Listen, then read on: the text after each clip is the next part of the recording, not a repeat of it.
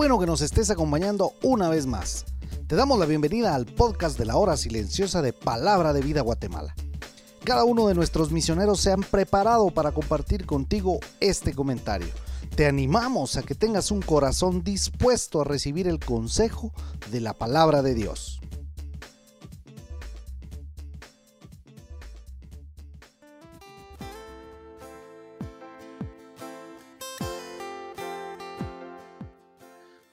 Hola, ¿cómo estás? Yo soy Fernando Figueroa. Este día continuamos con el estudio del Evangelio de Juan.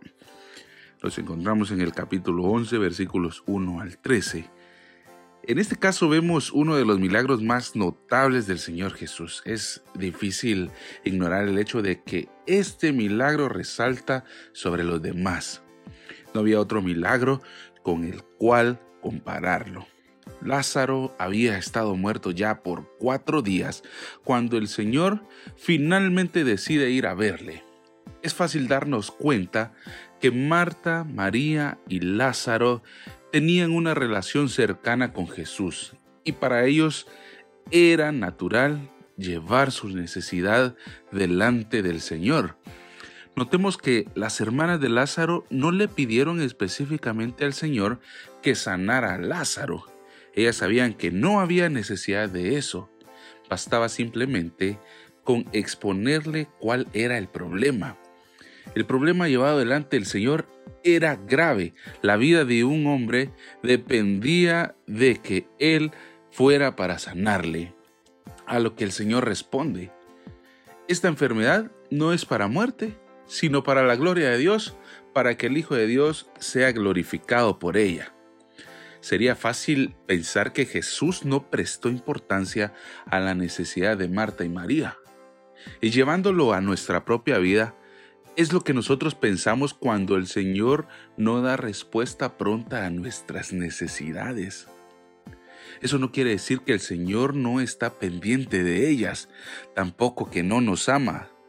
El pasaje resalta el hecho de que Jesús amaba a esta familia, lo cual debe hacernos entender que la prueba de la fe no niega el amor del Señor por nosotros.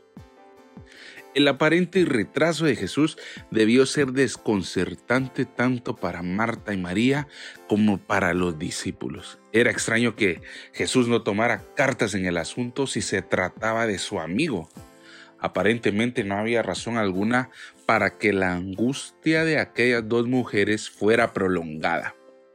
Pero el Señor niega la petición de ellas para luego cumplirla, lo cual debe llevarnos a reflexionar en el hecho de que Dios obra según sus tiempos y cumple su voluntad, no la nuestra.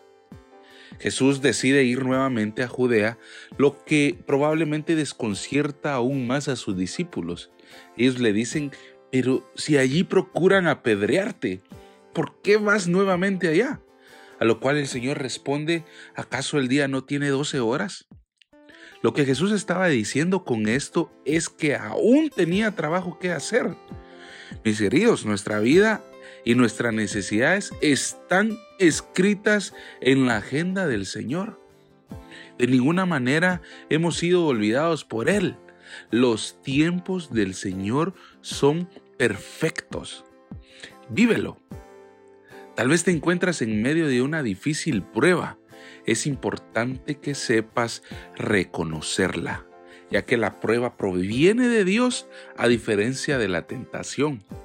Esta última es utilizada por Satanás y tiene el propósito de destruirte, pero la prueba viene del Señor y tiene el propósito primeramente de traer gloria al nombre de Dios y segundo, de hacerte crecer en tu relación con Él. Recuerda que nuestras necesidades y nuestras pruebas no son un punto olvidado en la agenda del Señor. No pierdas la fe. Como Marta y María, debemos ir siempre a la fuente correcta, como lo dijo Pedro. ¿A dónde iremos, Señor? ¿A quién iremos si solo tú tienes palabras de vida eterna? Hoy es un buen día para rendirnos al Señor. Que Dios te bendiga.